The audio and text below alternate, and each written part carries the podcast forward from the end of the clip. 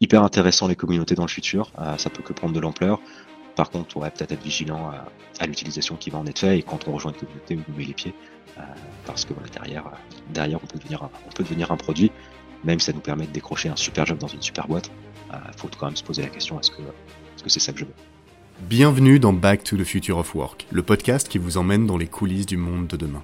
Ce podcast vous est proposé par TeamBuilder, une plateforme qui améliore le recrutement et booste la coopération et la productivité des équipes grâce à des outils RH et des conseils basés sur l'analyse scientifique des personnalités. Je suis Aurélien Guillon.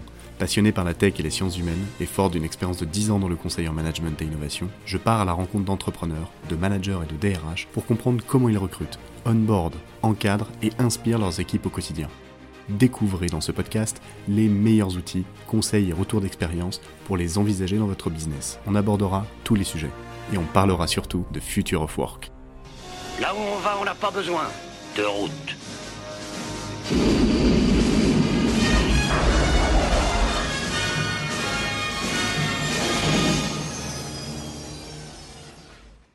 Bienvenue aujourd'hui pour ce nouvel épisode. J'accueille Guillaume Bonnet, Talent Acquisition Manager chez Artifact. Salut Guillaume.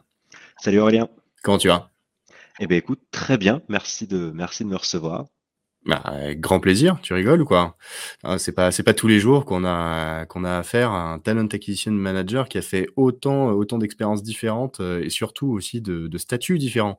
On va y revenir un petit peu un petit peu plus tard, mais avant pour ceux qui te connaissent pas, est-ce que tu peux te présenter toi et ton parcours euh, en quelques mots? Tu peux prendre tu peux prendre le temps que tu veux. Ouais, non, je vais, je vais être bref. Euh, alors pour, pour me présenter rapidement, ça fait, ça fait aujourd'hui 8 ans, 7-8 ans que, que je suis dans, dans le milieu du recrutement. J'ai commencé par travailler en cabinet, un petit peu en start-up pendant, pendant 4 ans. Avant de, avant de changer un peu de projet, de me mettre à, me mettre à mon compte en freelance, recruteur freelance, activité que j'ai exercée pendant 3 ans aussi. besoin de liberté, besoin d'essayer autre chose, pas forcément aussi trouver à, un moment donné ce qui me convenait et c'était la bonne solution aussi pour quitter Paris, concilier un petit peu la, la, vie de famille, la vie pro. Et depuis un an, et depuis un an, un peu, un peu par hasard, j'ai pu rencontrer les personnes de chez Artifact et rejoindre cette, bah, cette super aventure, cette superbe équipe pour les accompagner, pour nous permettre de grandir en tant qu'équipe et, passer bah, de, 10-15 personnes il y a un an quand je suis arrivé à une trentaine aujourd'hui et préparer le futur où j'espère qu'on sera, de plus en plus nombreux avec de plus en plus de personnes intéressantes et intéressées par ce qu'on fait. Ok, super. J'ai vu dans ton parcours que tu avais une licence de psychologie. Ouais, alors pour être très honnête, je ne l'ai pas officiellement. Je me suis arrêté avant. Euh, je me suis arrêté avant l'examen. Plein de raisons, recherche, de boulot, euh, pas la conviction que j'irai de toute façon sur un master après, que ce soit un master de psycho ou un master d'une autre, discipline. Donc euh, j'ai fait mes trois années de licence, j'ai passé mes examens, j'ai quelques rattrapages à faire pour être honnête, auxquels je n'ai pas été parce que j'ai pu trouver un premier stage un premier stage dans, l'univers des RH recrutement et, euh, ayant mis le pied dedans, euh, ça m'a convaincu de, bah, de poursuivre, d'aller décrocher un job, et de commencer à à la fois gagner ma vie et à faire, euh, et à faire de plus en plus bah, ce, job que je fais maintenant depuis plusieurs années et que, et que j'aime beaucoup. Et que tu, tu, tu, connais un petit peu sur le, le, bout des doigts, mais le bout des ongles. surtout pourquoi? Parce que quand on a échangé, quand on a préparé ce podcast, tu m'as dit, je suis passé en cabinet, et j'ai eu une période aussi où j'étais freelance tout seul. Alors, tu m'as dit sortir un mot qui s'appelait RPO. Tu peux nous expliquer un peu ce que c'est? Ouais, RPO, c'est l'acronyme de Recruitment Process Outsourcing.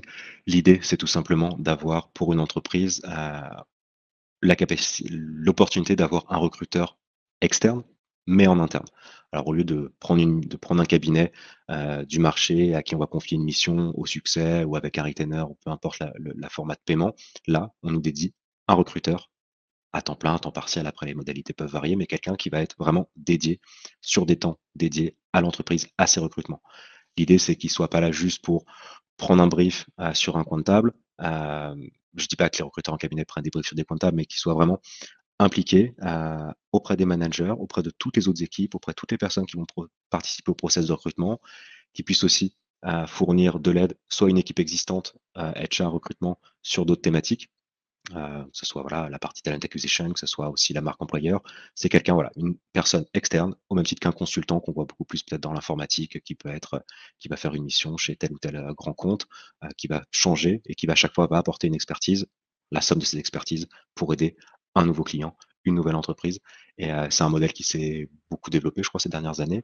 en tout cas, il existe déjà depuis longtemps, mais en France, il s'est beaucoup développé. Il s'est beaucoup développé notamment parce qu'il y a de plus en plus de recruteurs qui se mettent à leur compte.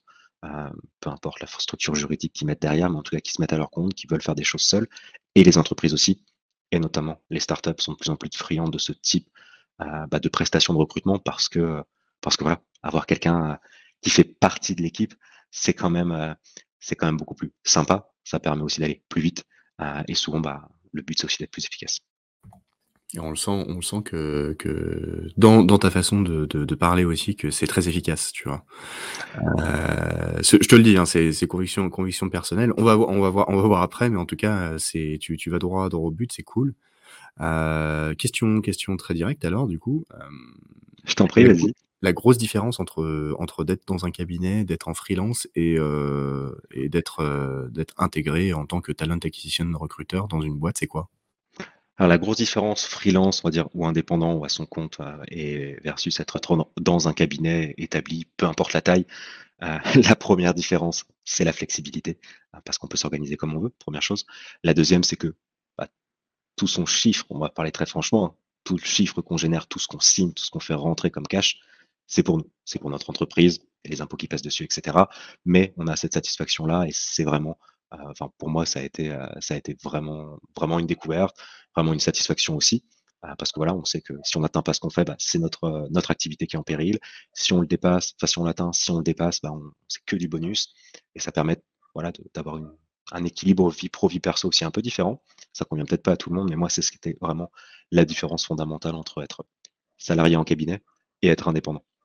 Après le RPO, le RPO, moi, ce que j'ai trouvé en étant j'ai commencé comme freelance recruteur à faire des missions au succès, très traditionnelles. Et j'ai eu envie, après un an, de me dire, OK, je suis freelance recruteur, je me sens quand même un petit peu seul chez moi. j'ai besoin de retrouver un petit peu de dynamique, un peu d'équipe, un peu de, cohésion, d'être un peu plus stimulé aussi, hein, pour être très honnête. Et le RPO, bah, du coup, c'est un petit peu imposé comme une évidence. Et j'ai trouvé ça au RPO avec les premières entreprises euh, qui m'ont fait confiance là-dessus. Ce fait de leur dire très clairement, voilà, moi, je suis recruteur, je pense que je sais faire mon métier, j'espère que je le fais bien. J'ai pas envie de vous accompagner au succès parce que ça me plaît plus, tout simplement. Euh, je veux être chez vous, je veux être dans vos équipes et, euh, j'ai eu plusieurs entreprises euh, bah, qui cherchaient la même chose ou qui, si elles avaient des doutes, bah, après ont, été convaincus que c'était une bonne solution.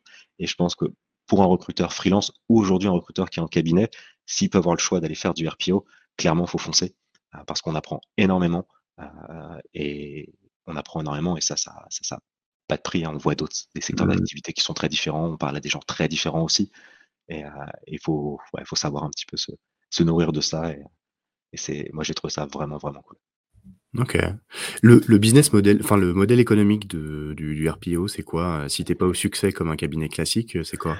Quand on est en freelance, le, moi j'avais l'habitude de travailler sur, sur un TGM au même titre que n'importe quel autre freelance. Euh, c'est-à-dire voilà, moyen. ma journée, elle est à temps. Euh, donc, je vous dédie voilà, full time toute la semaine, pendant six mois ou pendant un mois ou pendant en fonction des choses qui sont qui sont décidées, mais sur un format de TGM. Après, on peut avoir d'autres formules, hein, se dire voilà, on part on part sur un forfait directement global et mais à la fin voilà, la fin quand on est freelance et qu'on doit budgéter son son budget global ou le prix global ou en partir sur une logique de TGM, on s'arrange pour que grosso modo on rentre dans les mêmes clous et qu'on fasse rentrer le le même cash à la fin. Donc, euh. Ok.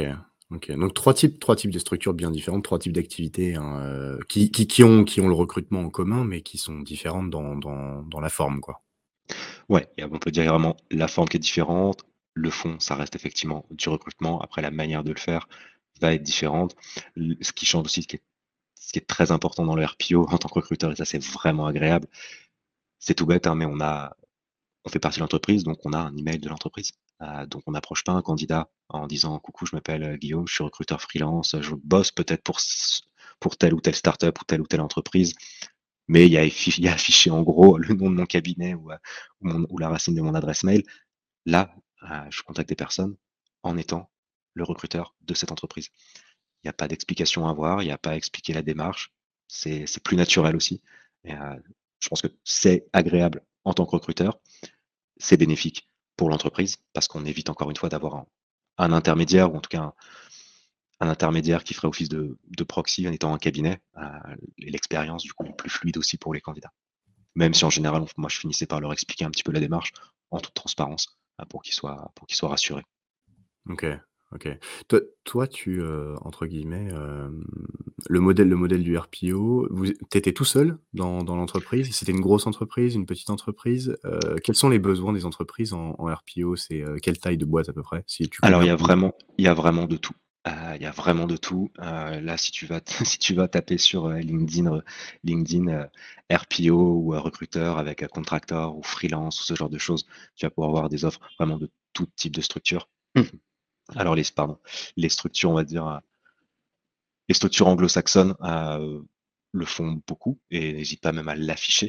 Euh, tu peux avoir des boîtes vraiment sympas qui, le proposent. en France, c'est vrai qu'un, un grand compte, tout ce qui va être CAC 40 ou autre, vont peut-être pas souvent l'afficher de cette manière-là parce que c'est pas forcément dans, les mœurs, mais ça n'empêche qu'ils font appel. Il y a des structures, des cabinets qui sont qui aujourd'hui font beaucoup de RPO et bah, voilà, qui, travaillent bien avec ces, grands comptes et clairement les startups. les startups, ou en tout cas les jeunes entreprises, startups ou pas, ou scale-up, peu importe, qui, veulent un renfort ou qui veulent créer une activité, qui n'ont pas encore besoin peut-être d'avoir un recruteur plein temps et qui veulent avoir peut-être une phase de test et de transition pour se dire voilà, qu'est-ce que ça peut nous apporter et est-ce que ça vaut le coup bah, peut-être très rapidement après d'enclencher la machine pour avoir quelqu'un en CDI chez nous euh, ou en tout cas pour faire le pont avant que le CDI qu'on a choisi il, fasse ces trois mois de préavis qui puissent arriver. Donc il y a vraiment aujourd'hui de tout. Et, euh, encore une fois, c'est vraiment aussi, euh, je pense, une chance pour tous les recruteurs freelance qui, veulent se lancer.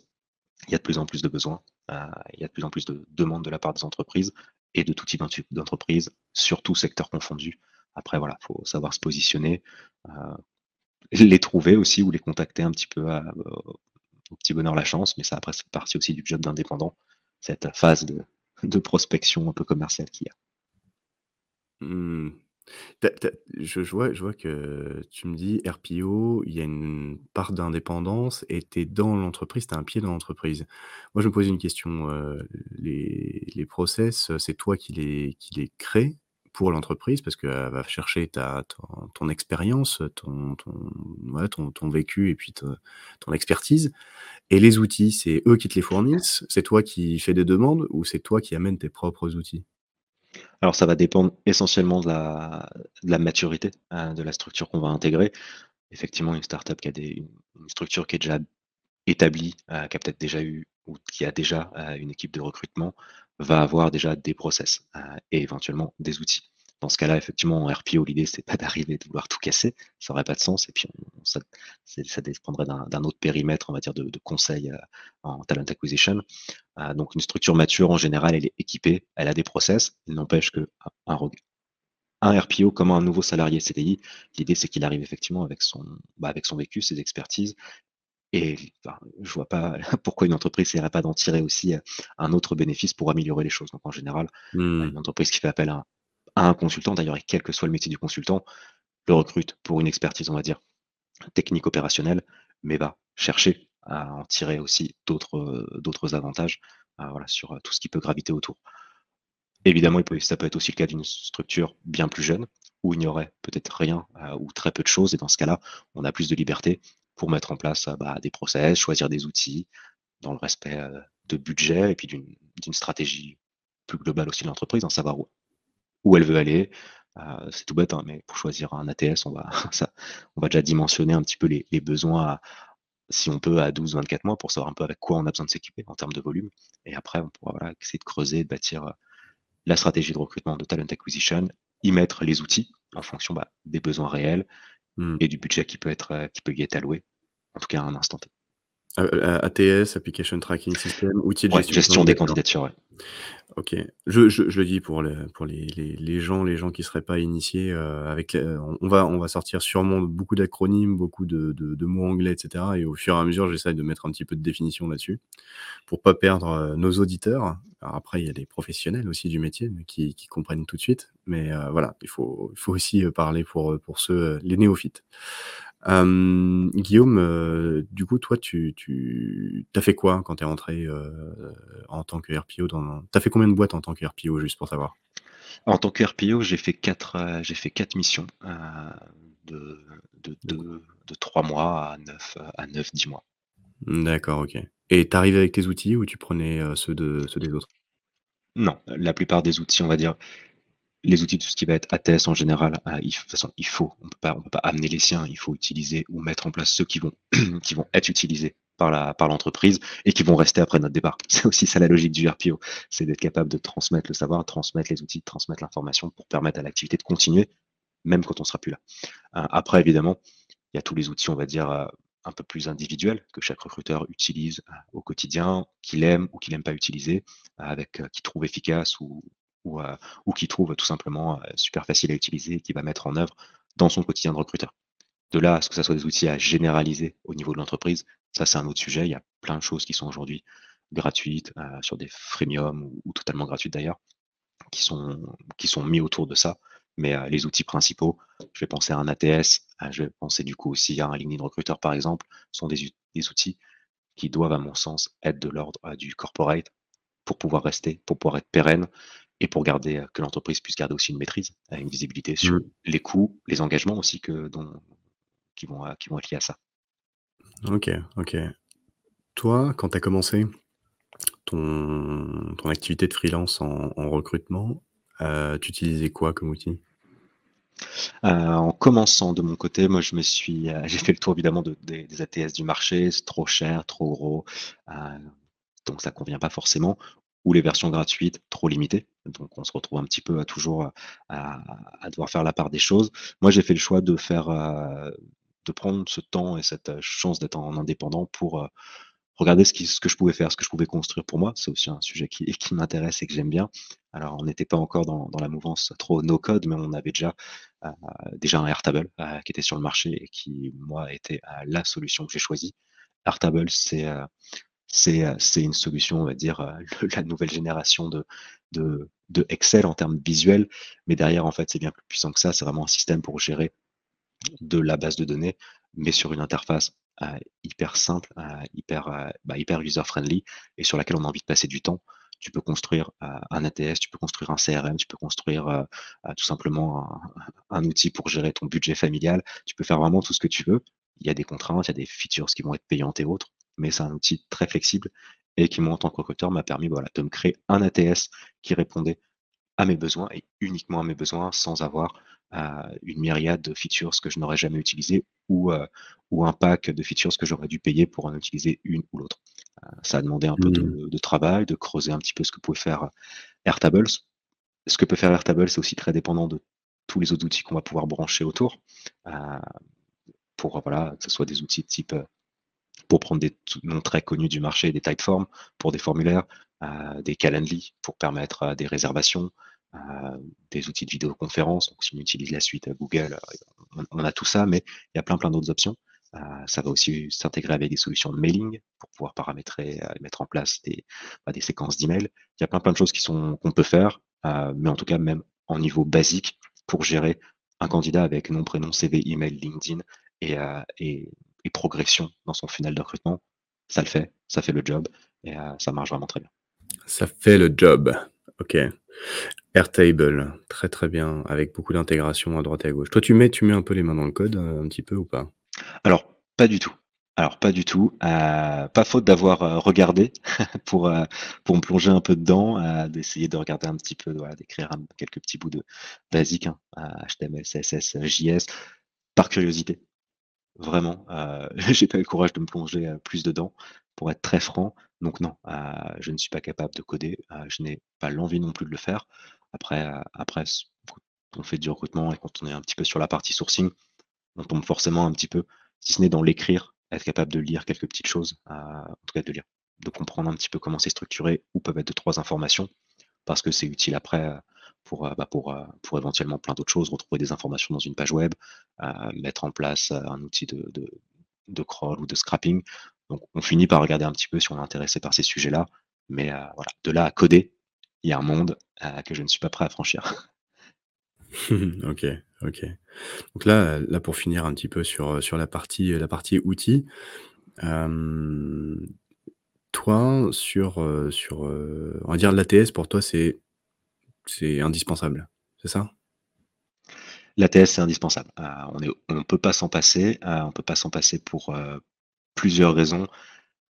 La première, et je pense la plus simple, c'est que sinon, on ne peut pas s'en sortir. On ne peut pas gérer des candidats, toutes les informations, toutes les étapes d'un process, si on ne peut pas les classer.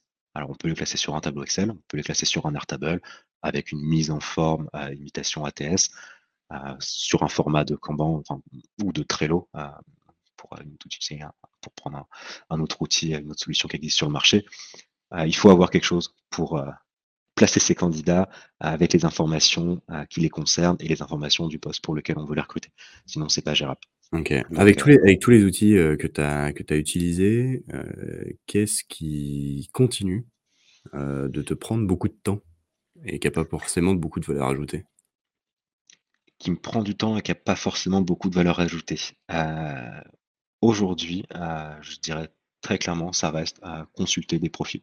Consulter des profils, consulter des CV, des profils LinkedIn, des profils sur n'importe quelle autre plateforme potentielle où on peut trouver d'éventuels candidats parce que on peut automatiser plein de choses, on peut gagner du temps sur l'écriture de ces, de recherches, les mots-clés qu'il faut mettre, etc. On peut tout optimiser autour.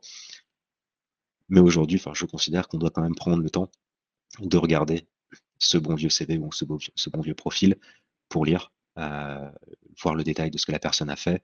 Et on ne peut pas aujourd'hui sous-traiter ça on peut pas sous-traiter ça aujourd'hui à, un outil parce qu'il y aura forcément voilà, des, raccourcis qui seront pris, des choses qui vont être loupées parce qu'un CV ou un profil LinkedIn, il faut partir du principe qu'il n'est il n'est sûrement pas complet euh, ou le plus à jour et qu'il n'y a pas que ça qu'on cherche quand on, quand on regarde un, CV. Il y a voilà l'entreprise, combien de, combien de temps, euh, éventuellement voilà quelques détails de projet. Il y a plein de petites informations qui peuvent être euh, glanées dessus.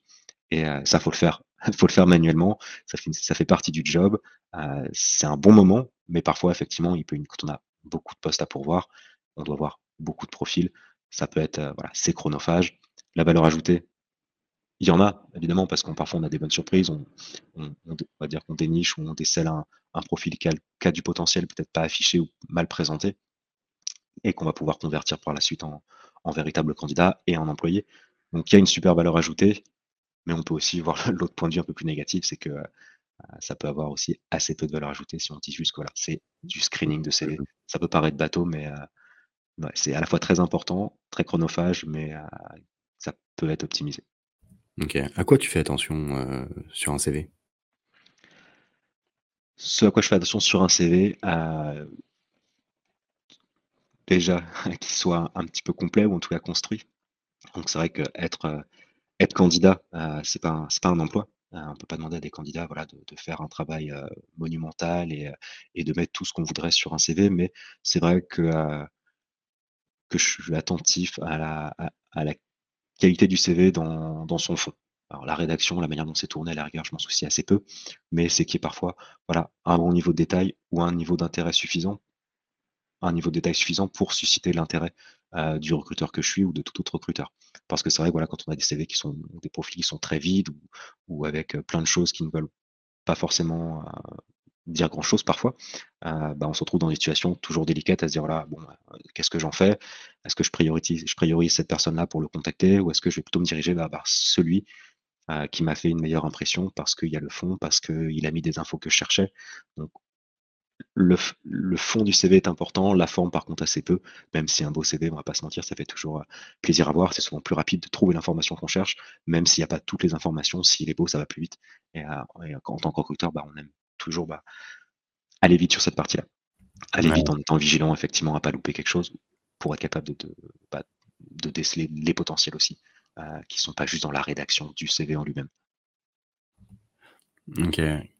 C'est quoi les les doux et les don'ts, euh, sur un CV rapidement, euh, quelles sont les choses, les choses qui qui te disent: «Ça, c'est no go»? Alors des no-go, des no-go réels, je pense qu'il y a il y a il y a la langue, par les fautes, les fautes flagrantes. Alors faire des fautes, je je suis premier à en faire énormément, donc je jette pas la pierre. Il y a des choses, voilà, qu'il faut quand même faire attention. Il faut prendre le temps d'avoir un CV, voilà, qui est lisible. Euh, qui est lisible. Il va être lisible effectivement sur l'orthographe, la grammaire, la conjugaison, c'est des choses importantes. des CV de 4-5 pages, clairement, euh, c'est pas un don, mais euh, c'est pas engageant. c'est pas engageant. Alors, c'est sûr que quelqu'un peut répondre, hein, quelqu'un qui a énormément d'expérience peux pas tout faire rentrer sur une page, évidemment. Ah, donc c'est pas parce que le CV fait deux pages ou parfois même trois que je vais pas le lire, mais un CV d'une page qui peut être synthétique, c'est aussi ça démontre que l'exercice de, réflexion sur sa carrière, là où on veut aller, ce qu'on veut mettre en avant a été fait. C'est souvent un bon signe parce que c'est un candidat qui va potentiellement, normalement, bien réfléchi à, bah, ce qu'il a fait, ce qu'il est capable de faire et où il veut aller. En général, le CV, on essaye de se mettre en avant, alors sans, aller mentir ou, déformer trop la réalité, mais, euh, je pense que ça c'est important et c'est un conseil que, je donne assez souvent. Euh, garder les choses simples, lisibles et mettre en avant ce qui est important pour, pour soi, pour le candidat, et pas mettre un, détail de tout, ce que vous avez pu faire, euh, mission, périmètre, réalisation. Il faut, choisir, il faut trancher. Les choses à faire, euh, des chiffres si c'est possible, ou en tout cas euh, du métrique actionnable. Euh, j'ai fait ça, euh, j'ai réalisé ça. Pourquoi? Parce qu'on se projette. Un CV de recruteur, j'ai recruté pour telle et telle super startup. Ok, en soi super. Qu'est-ce que tu as fait concrètement? Tu avais 10 postes à recruter par an, tu en avais 50, euh, c'était quel type de profil? Il faut aller aussi dans un niveau de détail.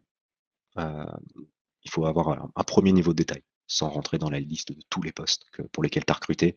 Mais s'il y a des focus ou des choses qui sortent du lot, dire voilà, moi, mon job de recruteur, c'était de recruter euh, tant de profils par an, en tout cas ce que j'ai pu faire, et majoritairement, je sais pas, 90% engineering et, et 10% product. Ok, c'est clair, je sais ce que tu fais, et on va en discuter après au téléphone. Ok. Euh, Guillaume, qu'est-ce qui est important pour toi dans le recrutement? Le plus important pour moi dans le recrutement, bah, il y a deux côtés déjà pour, euh, le recrutement globalement, ce qui est important et euh, j'enfonce peut-être des portes ouvertes, mais voilà, ça reste, ça reste un échange et un événement à deux directions, à trois même. Il y a enfin, il y a plusieurs interlocuteurs, mais il y a deux directions. Il y a le candidat qui va peut-être, qui regarde pour sa prochaine aventure professionnelle et il y a l'entreprise qui cherche, un nouveau membre pour participer à une aventure collective. C'est vraiment une rencontre, il ne faut pas l'oublier. Euh, on, l'oublie, euh, je pourrais parfois l'avoir oublié aussi, euh, que il faut, c'est vraiment le pilier. Le pilier, c'est une rencontre, alors il faut le vivre comme ça. Il y a du formalisme, évidemment, parce que c'est un process de recrutement, on veut évaluer des choses, mais il faut garder ça sur voilà, le thème d'une rencontre, d'un échange. c'est voilà, un échange interpersonnel entre plusieurs, plusieurs parties et euh, ça, faut vraiment pas l'oublier. Euh, c'est vraiment le plus important. Après moi, sur mon job en tant que recruteur, euh, je pense que le, le plus important, c'est d'avoir des objectifs clairs et savoir où on va en tant que recruteur. en tant que recruteur au sein d'une structure, peu importe quelle la, structure en question, il faut savoir pourquoi on est là, ce qu'on doit faire. être recruteur pour recruter, ok, j'ai des recrutements qui vont tomber comme ça à droite à gauche dans l'année, à la louche. Non, il faut savoir combien, en tout cas, être capable d'estimer assez précisément combien de recrutements on doit retomber, à quelles échéances.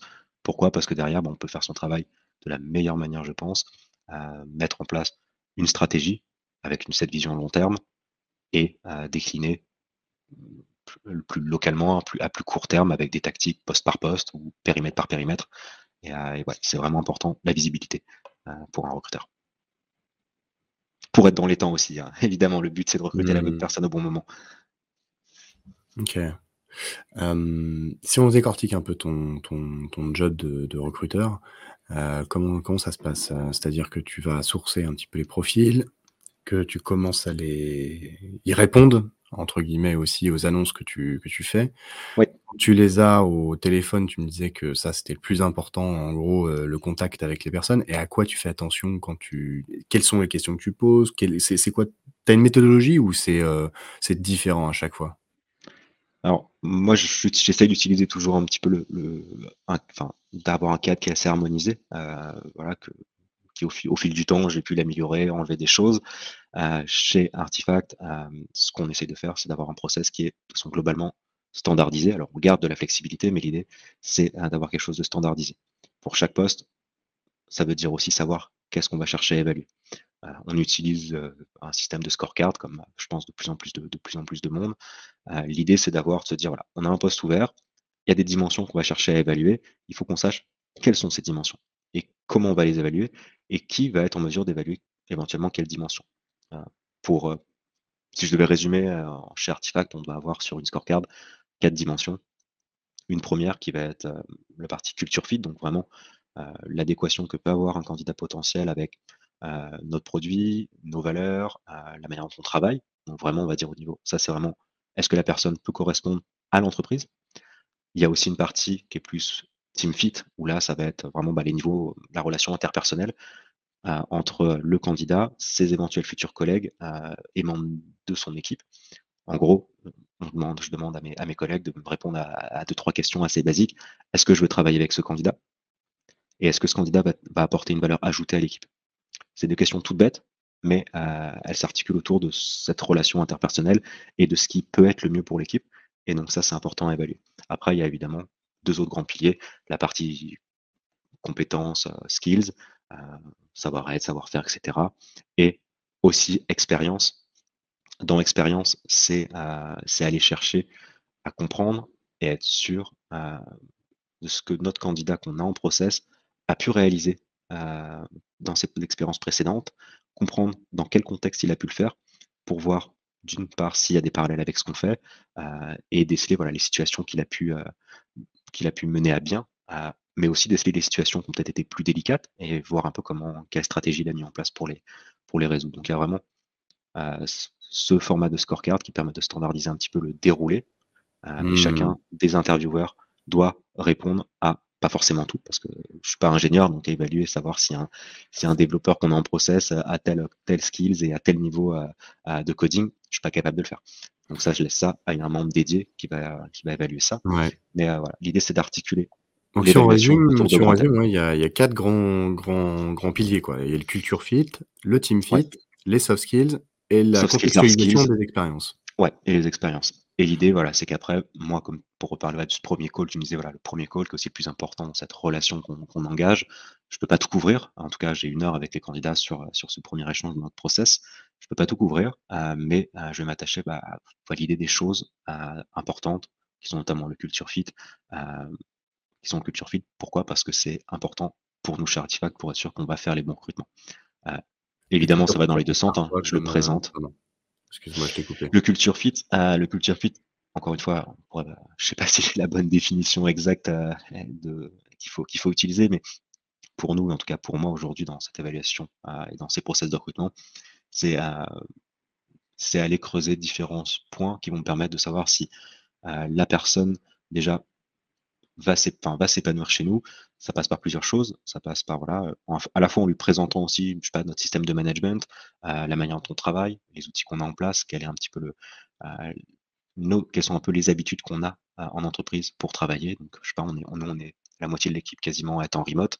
Ça implique des, des, procédures de travail spécifiques, ou en tout cas une, la volonté d'aller sur bah, progressivement peut-être de la communication asynchrone parce que quand on est tous en remote, on peut pas communiquer de la même, on communique pas de la même manière quand on est au bureau. Mmh. Il y a plein plein de choses comme ça. Ah, l'idée c'est d'en parler avec le candidat pour aussi recueillir son avis, hein, savoir ce qu'il en pense. Est-ce qu'il peut se plaire dans ce, dans ce contexte-là? Le culture fit, c'est aussi euh, chez Artifact, on, fait un produit tech, euh, évidemment, j'enfonce des portes ouvertes, mais on fait un produit qui est, des, qui, a, qui a un dev tool, qui est, qui, un, qui est un outil, un pass qui va être au service de développeurs d'équipe engineering au quotidien. Euh, donc c'est vraiment quelque chose de fondamentalement technologique. On a besoin d'avoir des personnes euh, qui sont euh, qui aiment la technologie, qui aiment l'innovation. Alors pas forcément informatique IT, mais qui vont être bah, friandes d'innovation, que ce soit pas biotechnologie, que ce soit d'innovation sociale et environnementale, peu importe, mais qui vont avoir une logique voilà, d'être dans l'innovation, de s'intéresser à ça, parce que hein, on considère que voilà, c'est un des piliers chez nous pour qu'on puisse continuer à grandir et qu'on puisse porter l'entreprise, notre projet d'entreprise, encore plus loin, en ayant des personnes voilà, qui vont apporter euh, bah, une fraîcheur, des nouvelles idées, de la réflexion. Euh, c'est un exemple parmi d'autres, mais, euh, mais ça, on, ça en posant des questions et surtout en discutant, en demandant au candidat de parler, en l'écoutant, on peut se rendre compte un petit mmh. peu de, comment il est. Alors ça reste un exercice d'entretien, on ne peut pas tout faire, on ne peut pas tout couvrir, il peut y avoir des, des parfois des incompréhensions, mais en tout cas, on essaie d'aller dans cette direction-là. Ok. Et au niveau, au niveau de la, de la, motivation chez vous, euh, c'est quoi? C'est orienté euh, euh, succès ou c'est plus team?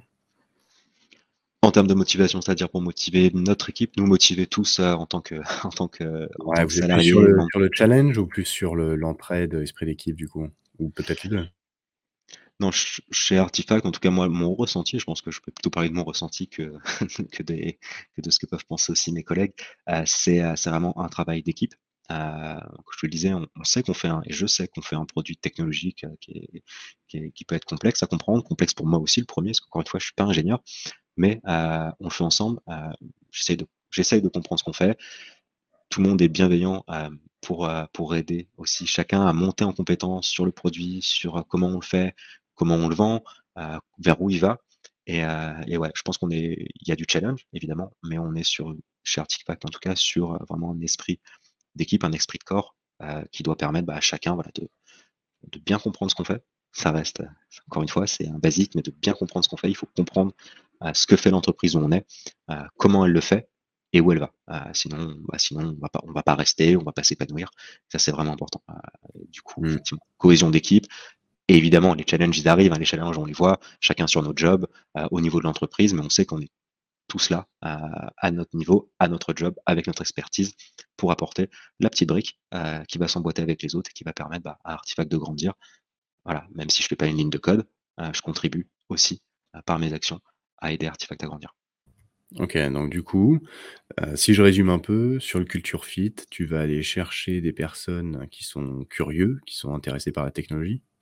Tu vas aller chercher des personnes qui sont plutôt autonomes, qui savent travailler en remote de manière asynchrone, euh, et qui qui qui qui en fait, euh, n'attendent pas forcément qu'on leur dise quoi faire. et tu vas chercher aussi des gens qui sont beaucoup plus portés sur, l'esprit d'équipe, l'entraide, on est on est on est ensemble les gars la, bienveillance, euh, c'est pareil, c'est peut-être des grands mots, mais, euh, mais euh, là, voilà, chez nous aujourd'hui, c'est vraiment un sujet qui est important, la bienveillance, le partage, alors l'anglicisme, caring, hmm. caring, sharing, ok, mais c'est vrai, il faut, enfin, nous en tout cas, on est convaincus que c'est le seul moyen bah, de faire ce qu'on a envie de faire et de le faire bien pour chacun et pour l'entreprise. C'est voilà, d'avoir une bienveillance euh, bah, naturelle et qui doit être naturelle. De toute façon, d'ailleurs, on ne devrait pas avoir à l'imposer. Mais, euh, mais bon, c'est bien de le rappeler parfois. C'est bien de mettre en place des choses pour démontrer qu'aussi l'entreprise le fait parce que afficher des valeurs sur la place publique, c'est cool. Euh, derrière, ça doit voilà, bah, d'actions, pas forcément publiques, mais qui montrent qu'on va dans cette direction-là et que, et que c'est pas juste des mots en l'air. Ok, ça marche. Bon, ça, ça, ça, ça coïncide avec aussi euh, le culture fit là, ça coïncide aussi avec les, les softs, du coup les soft skills euh, que tu que attends euh, en recrutement. au niveau du team fit, tout à l'heure tu disais, tu posais deux questions. Est-ce que je, je, veux travailler avec ce candidat? Et la deuxième, c'était quoi? Est-ce qu'il va, est-ce que ce candidat va apporter une valeur ajoutée à l'équipe? D'accord, ok. Et ça, ça pour toi, c'est vraiment des triggers qui, qui t'aident dans ta décision?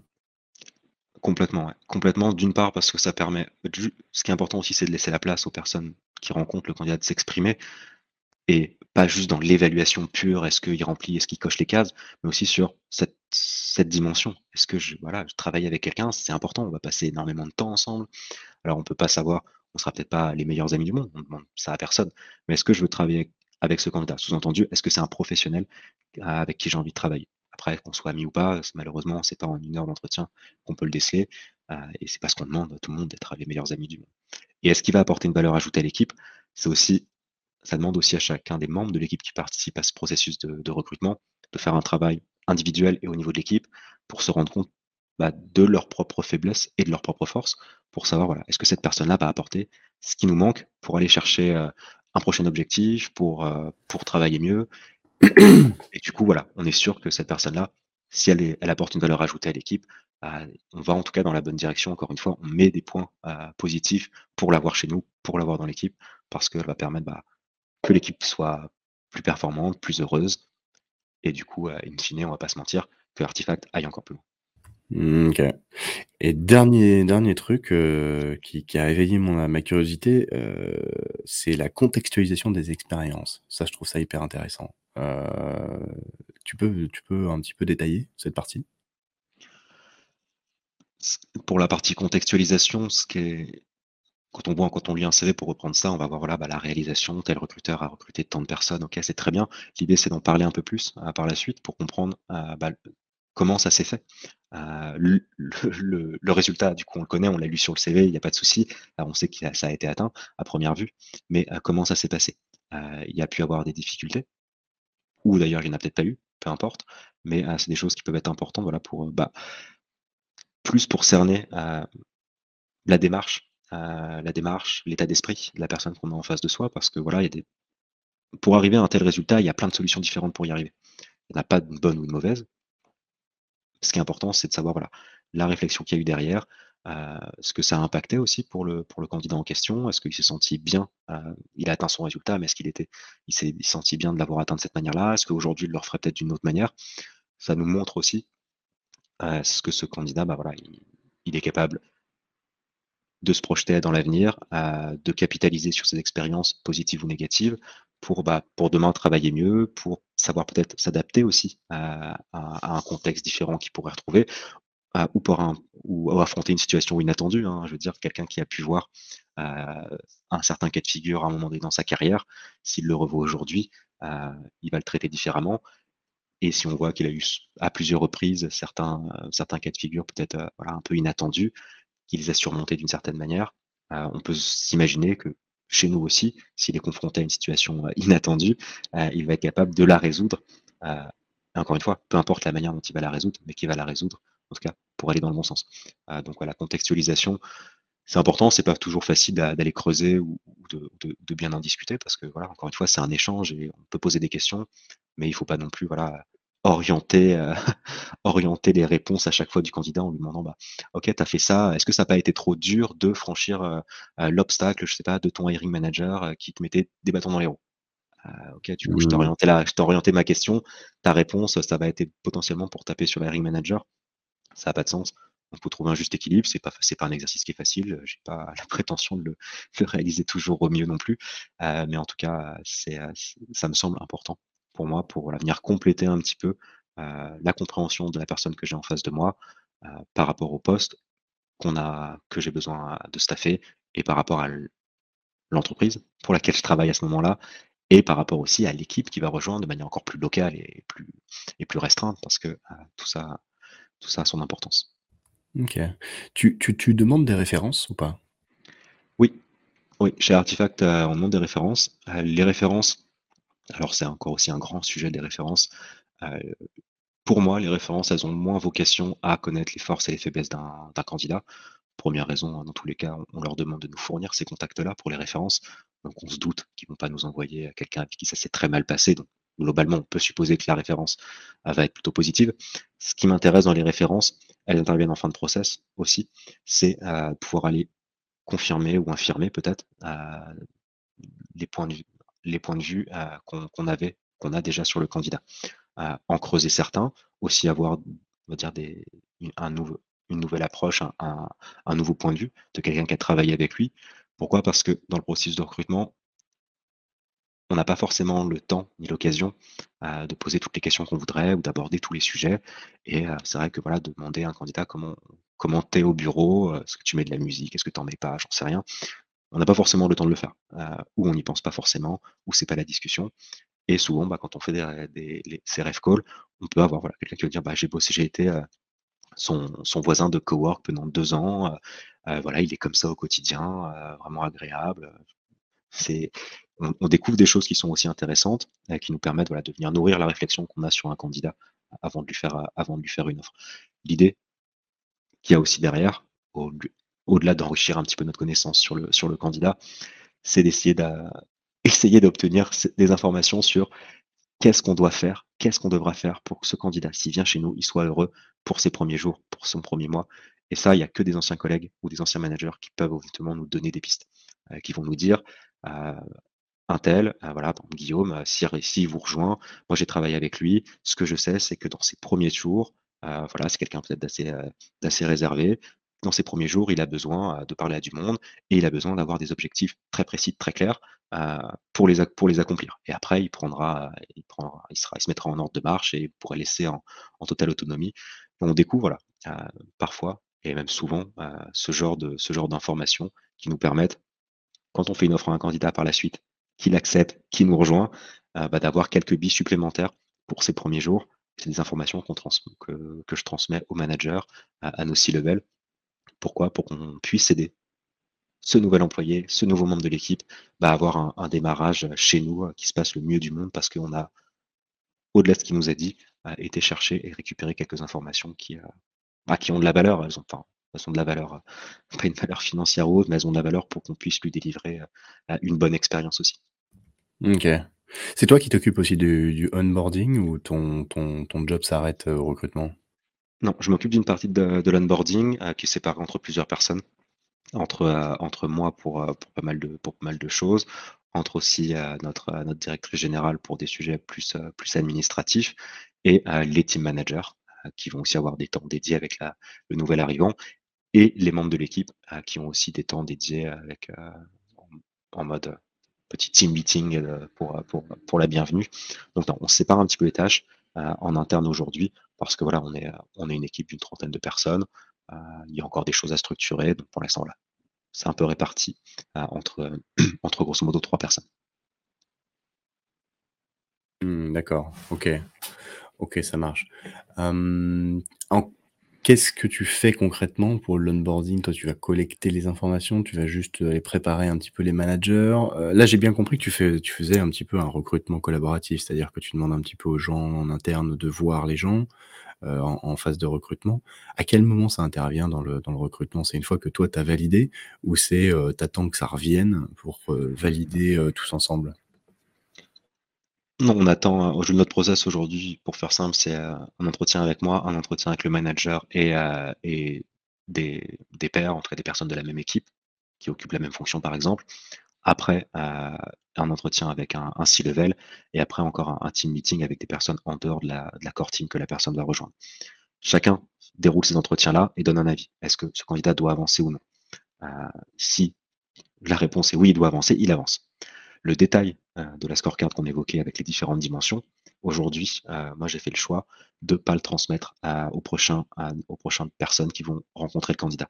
Pourquoi? Pour éviter de biaiser, euh, biaiser les avis sur certaines dimensions. Parce que si quelqu'un a mis juste avant, super, il coche toutes les cases côté culture fit, est-ce que moi, si je le rencontre après, mais que je suis pas convaincu, est-ce que je vais oser aller dire, bah en fait non, je trouve qu'il coche pas, coche pas les cases. Donc non, on attend que le process soit fini. Enfin, si tout le monde est ouvert, mais, mais, mais du vert pour avancer, on va au bout du process.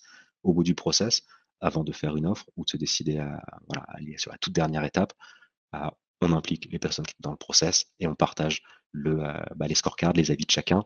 Alors, on les partage. En général, je les, recueille et j'en discute uniquement avec le manager pour aller plus vite. On va pas embarquer tout le monde à chaque fois dans toute la, toute la discussion. Mais voilà, on se pose et on regarde les notes de chacun et on juge. Voilà, si on voit qu'il y a tout le monde va dans la même direction, c'est que tout va bien. Si on voit qu'il y a des différences flagrantes euh, d'évaluation sur une même dimension par deux personnes, et bon, on se pose des questions, on investigue un petit peu en interne pour comprendre et on prend une décision sur la base de toutes les évaluations et du process terminé. Euh, ok. Ouais, bien sûr, bien sûr. Donc euh, vraiment une, prise de décision collective sur, sur un profil. Ouais, collective en tout cas, en tout cas, tout le monde donne son avis. Le choix reste fait par le manager, un C-level et moi. Ok. Au niveau de la préqualification des candidats, tu as des systèmes mis en place pour euh, filtrer, euh, on va dire, parce que tu reçois combien euh, au niveau des voilà, on va commencer par les chiffres. tu sources combien de profils, tu parles à combien de personnes par semaine, tu sélectionnes combien de profils et tu tu les fais passer au manager, tu en fais passer combien par mois, par semaine? Ouais. Alors le nombre de candidatures, enfin clairement ça ça a pas de sens parce qu'il y a il peut y avoir de tout et de rien dedans, donc euh, je pense pas que ce soit le plus, le plus intéressant. Le, qui rentre en process après screening de ma part du CV, du profil LinkedIn ou après une, une approche directe, peu importe. Euh, en général, pour un recrutement, un process qui, qui est bouclé avec un recrutement effectif euh, à l'issue, je vais avoir de mon côté 10 à 20 peut-être candidats. En général, il n'y a que la moitié qui passe, que, que je présente maximum, on va dire la moitié, qui passe au niveau de, l'entretien manager et l'entretien technique avec euh, technique opérationnel avec les membres de l'équipe. Euh, généralement, on fait encore euh, diviser par deux le nombre de candidats pour passer à l'étape qui suit, qui sont les, six levels. On arrive du coup d'un entrée de pipe, on va dire 10 personnes, 10 personnes. dernier entretien, on va être à 3-4 max. 15 personnes au départ, 15-20 personnes au départ et 3-4 à la fin. Ok. Vous rencontrez en physique les, candidats à la fin ou quand est-ce que vous rencontrez Non. bah écoute, moi déjà je suis en, moi je suis en, je suis en remote, je suis en full remote depuis la région lyonnaise, comme, comme on avait déjà discuté tous les deux. La majeure partie des membres de l'équipe aujourd'hui sont, sont à Paris, en tout cas plus de la moitié. Et les candidats qu'on recrute, ils peuvent être soit des candidats parisiens, soit des candidats partout en France ou, ailleurs en Europe. Donc aujourd'hui, chez nous, tout le process est, est online. Ça, c'est super intéressant. C'est que vous, vous, vous, êtes complètement, vous êtes 100% remote. Euh, depuis le début de la boîte ou, ou ça, ça c'est venu après le Covid? Artifact, à, toi, de ce que ce qu'on a dit et de ce que j'ai pu voir, a toujours été, on va dire, remote friendly. Ça n'a jamais été un souci d'avoir du remote. Il y a depuis longtemps des personnes qui sont en full remote. On a aussi une politique de, euh, télétravail pour les personnes qui sont au bureau à Paris, euh, trois jours de télétravail. Et ça, du coup, euh, voilà, c'est passé ancré chez nous. Et du coup, comme on rencontre des candidats qui viennent un peu de partout, bah, on va pas les faire venir à Paris. Après, on est toujours disponible. Si un candidat, parce que même les candidats qui sont à Paris, on les fait pas venir à Paris au bureau. Par contre, un candidat qui a besoin, qui a envie, il est le bienvenu. Alors s'il est, à Bordeaux, on va pas le faire monter à Paris pour voir les bureaux, sauf s'il se déplace dans un autre cadre et qu'il a envie de venir. Mais si c'est des candidats qui sont en région parisienne et qui veulent venir au bureau pour ressentir l'atmosphère différemment, pour voir à quoi ça ressemble, euh, chez nous, il n'y a pas de souci. Ok, ok. Bon, Guillaume, euh, ça fait déjà un petit moment qu'on est ensemble. Le temps passe. ouais, le temps, le temps, passe, mais on est à la moitié du podcast. Et du coup, là, je te propose un truc, c'est qu'on commence à parler un peu de Future of Work. Donc, on a fait un, on a fait un, un bon point sur, euh, sur ton taf. Euh, t'es passé, t'es passé d'un cabinet à, un freelance, euh, RPO. Euh, ensuite, t'es passé dans une startup qui est en full remote. On a parlé d'outils, on a parlé de budget, on a parlé de process. Là, dans le process de, recrutement d'artefacts, on a parlé de la scorecard, culture fit, team fit, skills, expérience, référence. quelles sont les questions, les do, les don't, les CV, les machins. Ok. Maintenant, si on se pose la question, euh, selon toi, euh, quels sont les process qui vont disparaître dans le, dans le futur Selon toi, c'est quoi? Le process, les outils ou les manières de faire euh, dans, cette fonction du recrutement, à ton avis, qu'est-ce qui est amené à disparaître? C'est une très bonne question. qu'est-ce qui est amené à disparaître? Sur le job de recruteur Qu'est-ce qui est amené à disparaître? Bah, Comme dans d'une part, comme je pense dans, tous les métiers, sur comme pour toutes les fonctions, euh, l'automatisation arrive toujours et encore et de plus en plus, et tant mieux, euh, parce qu'il y a plein de choses, bah voilà, il y a des choses chronophages qu'on peut pas, comme, on les au début, qu'on peut pas, auxquelles on peut pas couper, comme euh, regarder les CV, je pense, un à un. il y a des choses qu'on peut automatiser, il y a des choses qu'on peut faire de manière, de, manière, plus efficace et efficiente. tu vois, voilà, aujourd'hui, Aujourd'hui, quand il fallait, euh, il y a encore euh, peut-être euh, quelques années, passer deux, trois coups de téléphone pour caler un rendez-vous avec un candidat, pour trouver le bon créneau. Aujourd'hui, en trois clics, un candidat peut choisir le créneau qui lui convient pour rencontrer les membres de l'équipe et de l'entreprise où, il est en process. Ça, ça va continuer, je pense. On va continuer à automatiser plein de choses, à la fois des choses très internes, voilà, ne serait-ce que là, j'ai l'information aussi, comment circule l'information. Euh, j'ai un nouveau candidat en process qui arrive à telle étape. Euh, aujourd'hui, tu vois, avec les ATS, euh, les ATS du marché, quand on déplace un candidat à une certaine stage, on peut paramétrer les notifications nécessaires pour informer les bonnes personnes au bon moment, leur dire bah voilà, il y a un tel qui a passé qui a passé des entretiens avec Guillaume, il va il arrive pour des entretiens avec vous sûrement dès la semaine prochaine. Voici tout ce que vous avez à savoir sur lui et tout ça. Quand on devait avant peut-être envoyer un email ou faire plein plein de choses à côté dans d'autres outils, ah, aujourd'hui, bah, on peut le faire directement dans des ATS, par exemple. Euh, on va continuer, je pense, à automatiser pas mal de choses, euh, notamment sur la gestion des process en interne. L'automatisation du côté des candidats, je pense que c'est euh, un, peu plus, sensible et un peu plus délicat à mettre en place. alors oui, on peut automatiser aujourd'hui des séquences d'emails, on peut automatiser même des demandes de contact sur LinkedIn et des relances. Moi, je suis pas fan. je pense que voilà, c'est on arrive, on, fait ça en recrutement avec euh, encore une fois du retard sur ce, qui, a été fait en marketing. Et on se rend compte qu'aujourd'hui en marketing, bah voilà, l'ultra-automatisation, même si on veut y mettre de la personnalisation, c'est pas la solution. Et comme le marketing aussi l'a beaucoup montré, c'est pas ce que le consommateur à la fin il attend. Euh, et, un candidat, ou en tout cas un profil qu'on même qu'on va approcher de manière directe, il n'attend pas d'avoir des séquences d'emails euh, automatisées. Euh, et voilà, il faut du contenu peut-être moins fréquent, mais de bonne qualité. Et si on a le temps et si on peut le faire, bah, effectivement, avoir de la personnalisation, pourquoi pas. Mais l'important, avant même de la personnalisation, c'est la pertinence de son contenu. Et ça, on pourra pas, on pourra pas l'automatiser. donc, donc ouais, je pense que c'est des pratiques qui vont, qui vont continuer. La partie automatisation, ce que je vois changer sur le recrutement, euh, c'est euh, la le changement un petit peu de, dynamique. Alors, on a eu euh, l'âge d'or des, des CVTech, des Indeed, etc., qui fonctionnent encore très bien d'ailleurs, faut pas, faut pas l'oublier. Euh, on a eu LinkedIn et on a encore LinkedIn, très clairement, comme outil que moi j'utilise énormément euh, pour, pour l'approche directe. On a de plus en plus euh, l'aspect communauté qui se développe. parce que voilà, des personnes font le même métier, se rassemblent en communauté, vont faire des groupes Slack ou plein d'autres choses, des meet-up, euh, et, aujourd'hui, on voit euh, que en recrutement, c'est clairement euh, une, nouvelle source ou une source à pas négliger pour aller capter, déjà identifier et pourquoi pas capter des candidats, des candidats potentiels pour les choses qu'on a à staffer.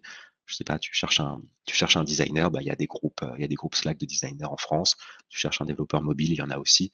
Alors, faut pas peut-être pas arriver avec ses grands avec grands sabots dans, dans, ces dans ces communautés là, mais c'est un bon moyen bah, de, de, se rapprocher de ces communautés, de lire un petit peu, de comprendre ce qu'elles font, ce qu'ils attendent. Et ça, je pense que c'est ça va continuer à prendre de l'ampleur l'aspect l'aspect communauté. Pourquoi? Parce qu'un professionnel a tendance bah, voilà, à vouloir échanger sur ses pratiques et à et le faire avec et le faire avec ses pairs. Ce qu'on voit émerger du coup, bah, c'est la monétisation de ces communautés. Euh, pour caricaturer, hein, c'est des communautés qui vont être sur Slack. Aujourd'hui, on a deux on peut dire, on pourrait dire qu'il y en a deux types différentes. La communauté réelle qui vient, qui naît voilà, dans l'idée associative, on va dire, euh, que peuvent avoir euh, deux, trois professionnels de, discuter de ce qu'ils font. Et on voit aussi bah, les communautés, ça reste des communautés métiers, mais qui sont impulsées par une logique business, soit directement par des cabinets, des SS2I ou d'autres entreprises, ou tout simplement quelqu'un qui a l'idée de toute façon d'aller monétiser derrière pour voilà, vendre après du service de recrutement en tapant en gros dans, la base qu'ils auront, pu, euh, créer. Donc, euh, hyper intéressant les communautés dans le futur. Euh, ça peut que prendre de l'ampleur. Par contre, on va peut-être être vigilant à, l'utilisation qui va en être fait et quand on rejoint une communauté où on met les pieds, parce que voilà, derrière, derrière on, peut devenir un, on peut devenir un produit, même si ça nous permet de décrocher un super job dans une super boîte. Il faut quand même se poser la question est-ce que est-ce que c'est ça que je veux? C'est un petit peu personnel comme avis, mais, mais voilà. c'est très très intéressant. Je, je, réfléchissais sur, cette, euh, sur cet aspect de communauté métier. Effectivement, aujourd'hui, il y a, bon, bah, il y a des, des, communautés euh, de, grands métiers, les DAF, euh, les DRH, les, les, directeurs, les si, les si quelque chose, les si level comme tu dis, qui, se, qui se regroupent en communauté. Aujourd'hui, toi, tu penses que l'essor des communautés va par exemple être euh, le, un, type de poste très particulier, quoi. Une communauté de postes très particulier, un éclatement, euh, un éclatement euh, de, des communautés. Je ne sais pas forcément si je me suis bien exprimé. Je pense que les communautés de métiers, en tout cas de professionnels qui font qui exercent les mêmes fonctions ou qui exercent dans le même environnement, vont continuer à se regrouper de plus en plus parce que les outils le permettent aujourd'hui. N'importe qui peut créer un channel Slack, un Slack avec pour parler de tel ou tel sujet, et ça c'est cool. Euh, et tant mieux. Euh, et je pense que ça va être de plus en plus important en tant que recruteur, d'être capable bah, bah, d'identifier ces communautés-là, d'y participer, parce que si on est, je sais pas, recruteur expert ou que notre entreprise a recruté vraiment toujours ce même type de profil, c'est bon aussi en tant que recruteur euh, bah, de, de s'immerger un petit peu dans, bah, ce, que, font les personnes qu'on cherche à recruter euh, pour mieux les comprendre et, c'est un super outil de veille. Euh, de veille sur les communautés, de veille sur un segment de population et de profil qu'on peut avoir à recruter. Et ça peut être aussi un levier de recrutement à, proprement parler, parce que la plupart de ces Slack, par exemple, vont avoir un channel dédié aux offres d'emploi, par exemple. On peut librement, en respectant certaines, certaines règles, aller poster son offre, ça peut que aider des recruteurs à, aller, aller chercher, les profils qu'ils cherchent. Je sais pas si c'était exactement ça que, que tu voulais dire, mais pour moi, l'importance des communautés, c'est. on disait la même chose, mais de manière différente. J'entendais, moi, c'était un éclatement, c'était par exemple une ramification de l'existant. Aujourd'hui, c'est sur des, des, types de jobs assez, assez basiques, pour, pour les appeler comme ça. Mais je pensais typiquement, voilà, le channel Slack pour tous les back-end développeurs en Node.js. voilà. ça, ça, existe déjà. Enfin, les... Mais oui, il y, a déjà beaucoup de choses. Non, mais oui, l'idée, c'est voilà, d'avoir des. Bah, quand on veut rejoindre une communauté, on peut, on a au bout d'un moment envie aussi d'être l'ultra spécialisation et c'est normal parce qu'on veut échanger avec des personnes qui vont nous apprendre plus. Euh, il y, a des communautés de recruteurs aussi, il y a des communautés pour tous les métiers euh, qui sont online ou qui sont pas online hein, d'ailleurs. À la rigueur, peu importe, mais je pense qu'effectivement, le fait de passer en online va permettre de le démocratiser plus, de faciliter l'accès à ces communautés-là. Euh, et, ça, ça va être un, changement assez important aussi sur le côté recrutement, à la fois en termes de sources de recrutement, en tout cas d'endroits où on peut identifier des, profils, mais aussi mais aussi tout simplement voilà, pour garder, mettre en place une veille plus efficace. L'idée est intéressante. toi, tu le vis, tu le vis, tu le vis du coup déjà actuellement. Tu, fais partie de, combien de communautés? Je suis sur, alors, je, suis sur plusieurs, plusieurs Slack pour être très transparent avec toi. J'en suis, il n'y a pas vraiment que je suis, on va dire, ou en tout cas où je suis actif. Pourquoi? Parce que j'ai pas forcément le temps. C'est la plupart du temps des, des Slack, bah, comme je disais, sur des métiers qui ne sont pas le mien. Euh, donc j'ai pas j'ai pas vocation, j'ai pas d'intérêt à aller, à aller, à aller, parler ou, participer. Mais je le lis avec attention parce qu'il y a souvent des bonnes ressources ou des, enfin, tu vois, des articles hyper intéressants qui sont partagés. Et, euh, ça permet, voilà, de, temps en temps, une fois par semaine, je fais un petit tour sur tous ces Slack-là. Euh, et puis je regarde un petit peu les, les actualités. Ça me permet voilà, de, voilà, à la fois de, de, me changer les idées euh, et puis de voilà d'apprendre tous les jours un petit peu de toutes les semaines un petit peu des nouvelles choses.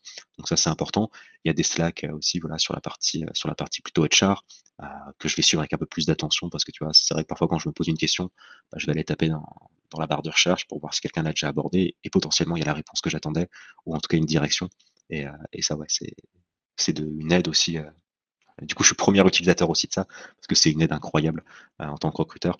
Euh, pour se sentir aussi peut-être parfois un peu moins, isolé parce qu'on n'a pas forcément une équipe autour de soi, une équipe de spécialistes euh, qui, peut, nous aider au quotidien et, ces communautés-là permettent et doivent continuer de permettre ça. Ok, super. Euh, pourquoi tu verrais bah, typiquement les groupes, RH recrutement sur, LinkedIn, tu fous pas les pieds. Tu vas, tu vas faire que les Slack, c'est ça? Ah, en toute franchise, vois, ça fait longtemps que j'ai pas mis, euh, que j'ai pas ouvert un groupe, euh, ouvert un groupe LinkedIn, euh, même très longtemps, très très très longtemps. Euh, je pense qu'il n'y a pas de, de raison particulière. J'ai pas été. Je pense que c'est une raison en fait liée au produit en lui-même. J'ai pas, j'ai jamais accroché. Euh, j'ai pas trouvé que l'interface c'était comme il fallait. J'ai pas trouvé, j'ai pas trouvé ce que je cherchais, ni sur le fond, ni sur l'utilisation. Et du coup, voilà, j'ai jamais. Aujourd'hui, j'y suis plus. Je pense pas y retourner. Euh, et, euh, et, les alternatives que peuvent être Slack ou que peuvent être des forums hein, d'ailleurs, ou, d'autres ou d'autres formats. Il y a de plus en plus aussi de, pages Notion qui sont, on va dire, publiques. Euh, il y a des contributeurs qui viennent mettre pas mal de ressources. Et ça, ça peut être des choses intéressantes. Ok, ok. Hyper intéressant tout ça. Je, je, je, vois que le, je temps file, Guillaume. Je vais poser deux dernières questions. Je t'en prie, vas-y. Euh, déjà, déjà celle-ci, en général, je la pose. Alors, si tu as écouté les épisodes d'avant, tu sais que celle-ci, elle va tomber quoi qu'il arrive. Si tu devais. J'en ai aucune idée. si tu devais donner un nom à cet épisode, c'est quoi? Alors, il faut, t'es obligé de répondre. En tout cas, on peut trouver la réponse ensemble si tu veux. Euh, on peut peut-être la trouver ensemble, parce que c'est vrai que tu vois, j'ai, bah, j'ai, euh, j'ai, j'ai beaucoup parlé. Euh, c'est vrai que dans plein de choses que je t'ai dit, il y avait beaucoup aussi de choses, voilà, des avis parfois plus personnel parce que j'ai pas la prétention de, de donner des leçons de recrutement.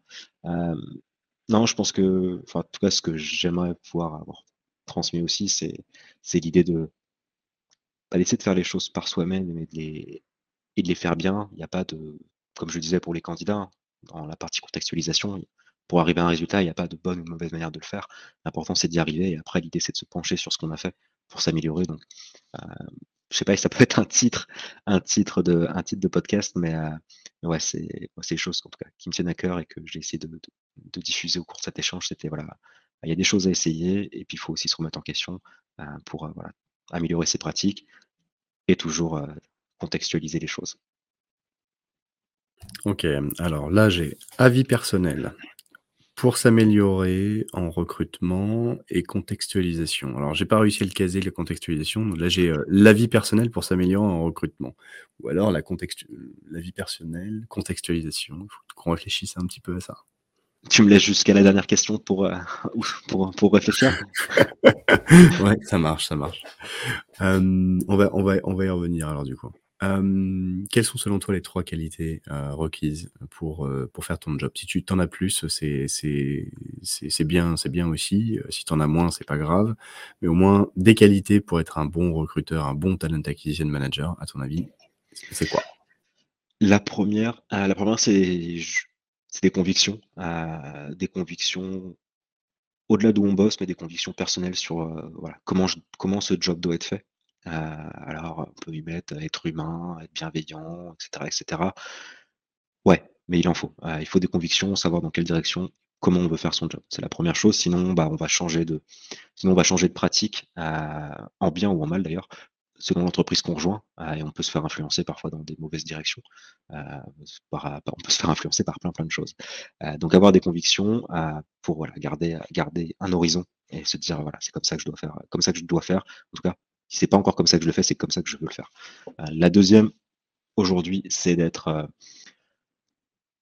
technophile. En tout cas, aujourd'hui, on ne peut plus s'en passer. Euh, si on veut être un recruteur et s'éclater dans ce qu'on fait et le faire encore mieux, il faut pouvoir tirer parti des outils et des technologies de l'information et tous les outils qu'on peut trouver sur Internet qui peuvent nous aider à le faire. Donc utiliser ces outils, ça va être important. Le, volet, le volet technique, encore une fois, je ne parle pas de coder, mais d'être capable de comprendre dans les aboutissants d'un outil, de l'exploiter, et pas juste de faire un copier-coller de, ce qu'on a pu lire dans un article. Creuser, parce que quand on creuse un peu, on peut, bah, transformer voilà, l'outil qu'on utilisait à 10% en outil qu'on va utiliser à 110%, et peut-être décider de l'arrêter parce qu'on va découvrir un autre outil plus performant ou une solution sur mesure. Euh, donc deuxième point, effectivement, le côté technique, technologique euh, qu'il faut, qu'il faut prendre à bras le corps, si c'est pas encore fait. Et, euh, et le troisième, euh, le troisième, bah, je pense que j'en ai pas. c'est déjà, je pense que ces deux-là, en tout cas pour moi, c'est des grands piliers, des convictions sur comment on doit faire son job et, être capable voilà, de tirer profit de tout ce qu'on a à disposition, et notamment d'un point de vue technologique, pour le faire. Et pour le faire, pour le faire de manière raisonnée. Ça, c'est un dernier petit point. on a la RGPD et plein de choses de confidentialité, de respect des données euh, personnelles qui passent par là.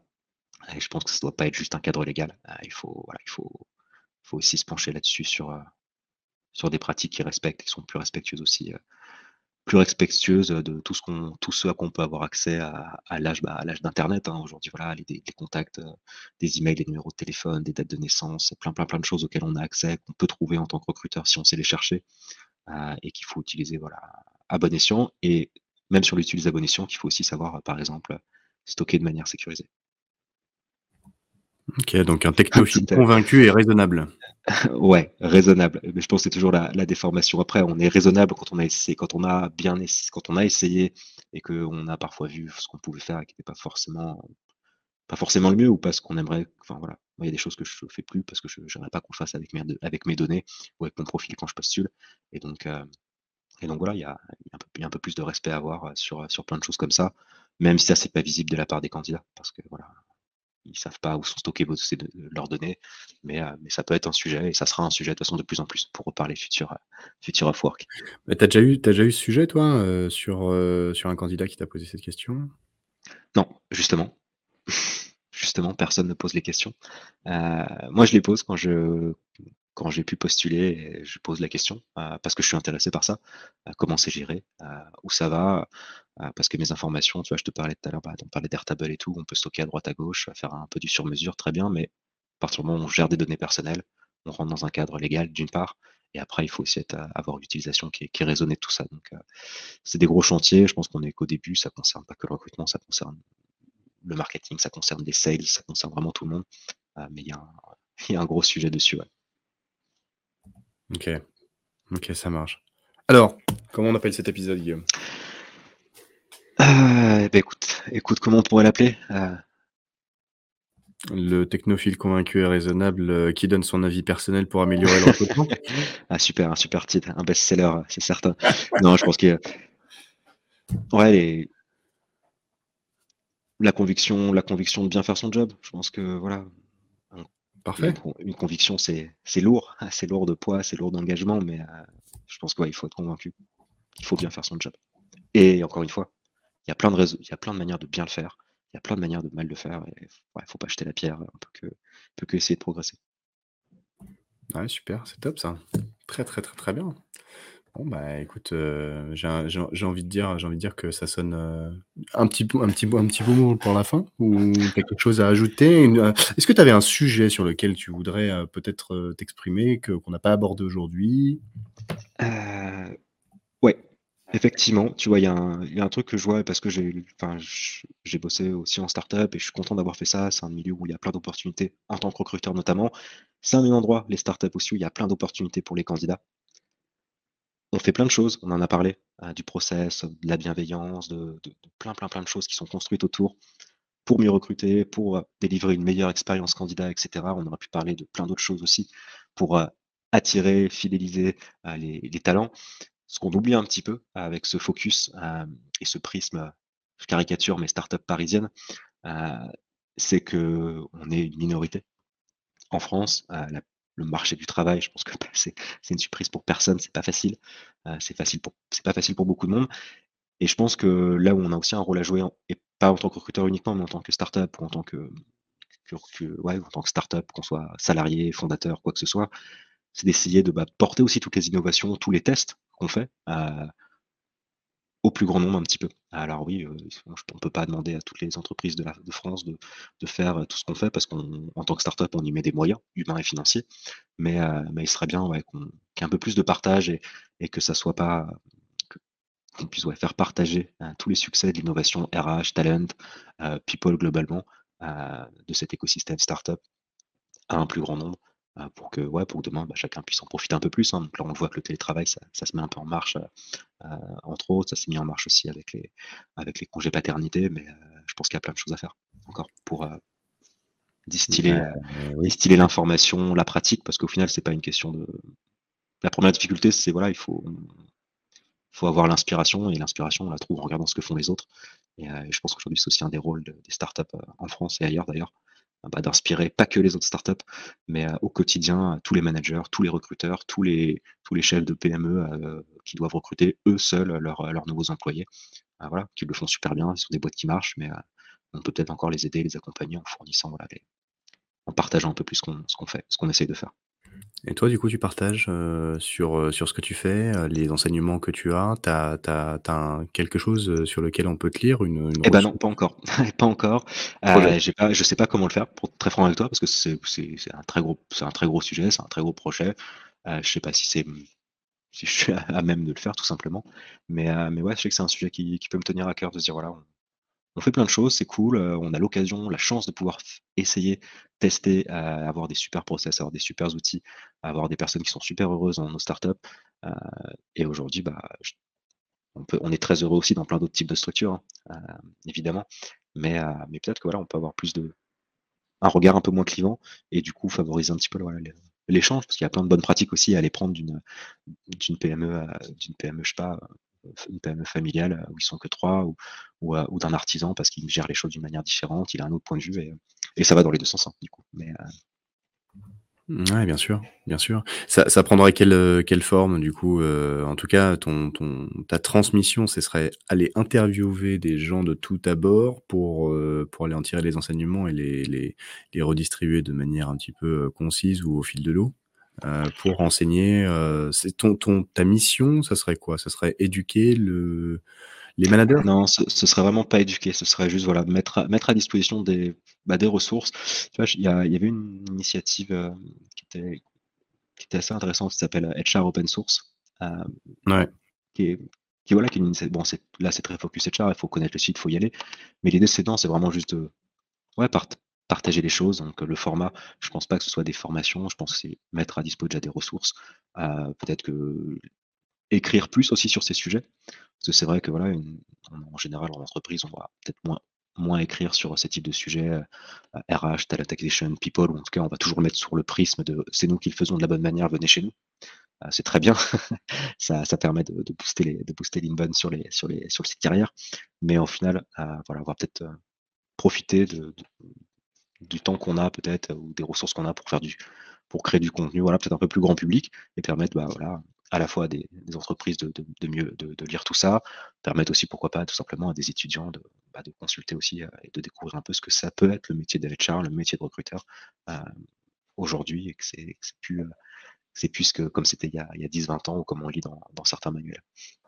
Ouais, super intéressant. Tu, comment tu Alors, le, format, aucune, aucune idée. Euh, ton job, c'est aussi de, de transmettre euh, aux générations, aux générations d'après. Et du coup, là, le, le, HR Open Source, c'était le, site hros.co, là, c'est ça?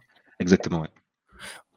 C'est oui, effectivement. c'est une sorte de petit Google, euh, Google de, de, la de la HR. Où vous avez voilà, c'est et puis ça va vous sortir des articles, des choses, des choses comme ça. Je, crois que je crois que chacun peut contribuer avec voilà des, des ressources, des partages. Après voilà, il y a une communauté aussi. Je, t'avoue, je suis pas, je, suis pas, je suis pas plus dessus que ça, mais euh, c'est vrai que tu vois, quand on, on, en a parlé, ça je me suis rappelé de ce site.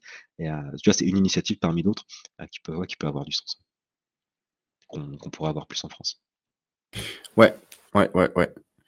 Eh ben, j'ai même pas besoin de te poser les questions si tu as une ressource, etc. On a le titre de l'épisode, on a balayé, vraiment une grande partie de, ton job. En plus, euh, tu as la petite note de fin qui est euh, transmettez les copains.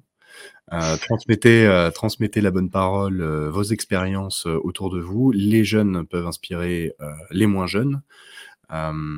justement, sur ce dernier truc, ça, me rappelle en fait ce que ce que ce qu'avait dit Clément Lemain que du labérage dans, un autre épisode.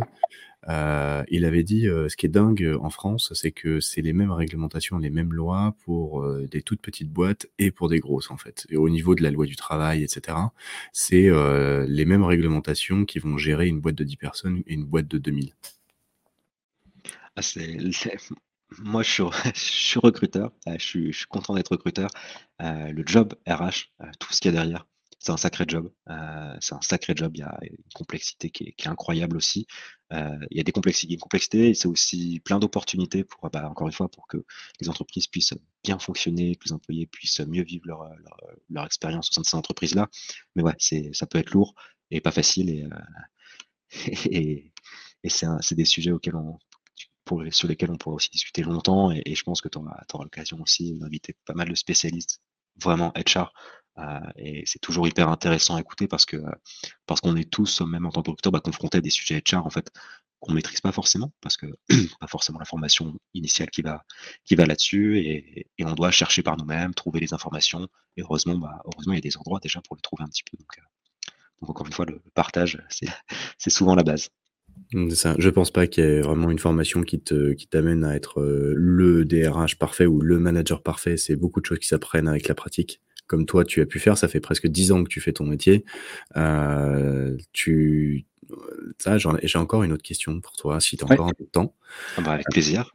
Qu'est-ce que tu as, qu'est-ce que as appris entre le début de ta carrière et, la, fin de ta carrière? En gros, qu'est-ce que, qu'est-ce que tu faisais avant que tu t'es dit non, mais il faut pas le faire comme ça C'est quoi les erreurs que tu as faites Et qu'est-ce que tu fais mieux aujourd'hui que ce que tu faisais avant? Alors, je, ne suis pas encore à la fin de ma carrière, première chose, mais en tout cas, euh, en tout cas, non, je, je pense et j'espère que j'ai euh, évolué euh, que dans le bon sens. En tout cas, comme je le disais, l'idée c'est d'avoir un horizon sur, sur le métier qu'on fait, nos convictions. Euh, les choses que je, il y a des choses que je fais plus, euh, plus du tout.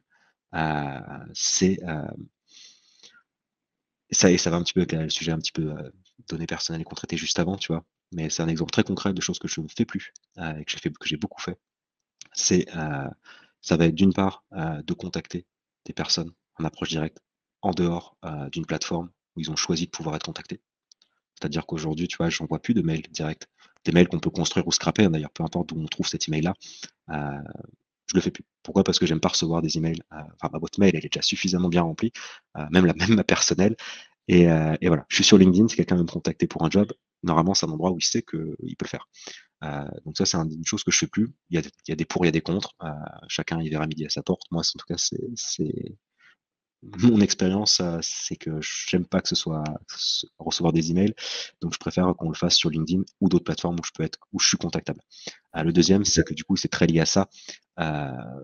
par respect par pour les personnes que j'approche, j'envoie plus de liens traqués, j'envoie plus d'emails traqués. Pourquoi? Parce que c'est pas parce que c'est pas cool. c'est pas cool et, en fait, il n'y a pas vraiment de gain parce que j'envoie des, envoyer des emails traqués ou avec des liens traqués dans tous les sens. Ok, euh, quelqu'un a ouvert mon mail ou l'a pas, ou l'a pas ouvert? Euh, à la rigueur, en vrai, ce qui m'intéresse, c'est pas de savoir si mon mail bah, il est ouvert ou pas, c'est ce que j'ai su susciter l'intérêt que la personne me répond avec une réponse positive ou négative.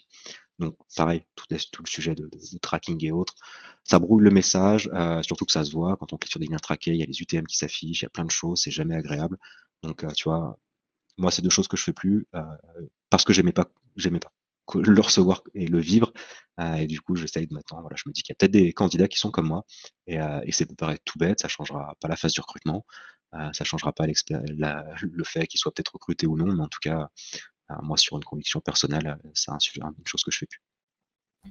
Ok. Parce que effectivement, tu voyais un peu le job de talent acquisition tout à l'heure, tu as fait le parallèle avec le marketing et euh, tu, tu, vois, tu vois vraiment une corrélation entre, entre, entre les deux jobs. Bah, il, y a, il y a une corrélation, en tout cas, la corrélation, si ce n'est pas une corrélation, en tout cas, on a plein de choses, il y a plein de choses à aller chercher. Et globalement, le recrutement a plein de choses à aller chercher, que ce soit au marketing, au sales, au customer euh, services parce qu'ils ont des pratiques, parce qu'ils ont des outils, parce qu'il y a des process qu'on peut adapter ou qui peuvent nous permettre de réfléchir et de mieux faire notre job. Parce que voilà, le recrutement, bah, c'est toujours, euh, c'est quand même un petit peu le, parent pauvre de, plein de choses en termes d'outils, en termes de budget, en termes de plein de trucs, en tout cas jusqu'à encore, je pense, récemment. Et on doit, et, il faut aller s'inspirer bah, de, secteurs qui, voilà, euh, ou de métiers qui sont hyper dynamiques, ont fait beaucoup d'avancées, euh, parce qu'il y, a, ouais, y a plein de choses à aller chercher. Et évidemment, le marketing, parce que les emails, voilà, comment on construit un email, un objet de mail. On va pas le réinventer au recrutement, le marketing l'a déjà fait, il faut aller s'en inspirer, l'adapter à notre secteur. Euh, euh, et, la data euh, du marketing aussi, qui a collecté, qui collecte énormément de data, qui sait l'utiliser. donc tant mieux. Mais est-ce qu'en recrutement, on est vraiment obligé? Et est-ce que ça a vraiment un intérêt? Pour certaines entreprises peut-être, pour d'autres peut-être moins. alors quitte à trancher, encore une fois, peut-être à laisser ça, laisser ça aux convictions. Ok. C'est le mot de la fin? Euh, bah, écoute, pour, euh, pour moi, c'est le mot de la fin. En tout cas, euh, le mot de la fin, ce sera merci. Merci pour, merci pour ton invitation. Merci pour ton le, temps. Le, mot conviction, je trouvais que c'était un, un beau mot, un beau mot de fin. Est-ce que ça, ça fait la, la boucle est bouclée avec le, le, titre, le titre du podcast? C'est, je trouvais, je trouvais, je trouvais ça très, très inspirant. comme quoi, comme quoi on peut, on peut, on peut faire un job avec, avec des convictions et puis euh, être, être content de le faire. tu penses que tu, tu, reviendras, tu reviendras en freelance un jour ou pas? En toute franchise, je ne sais pas. Euh, en toute franchise, pas. Ça L'expérience freelance est géniale.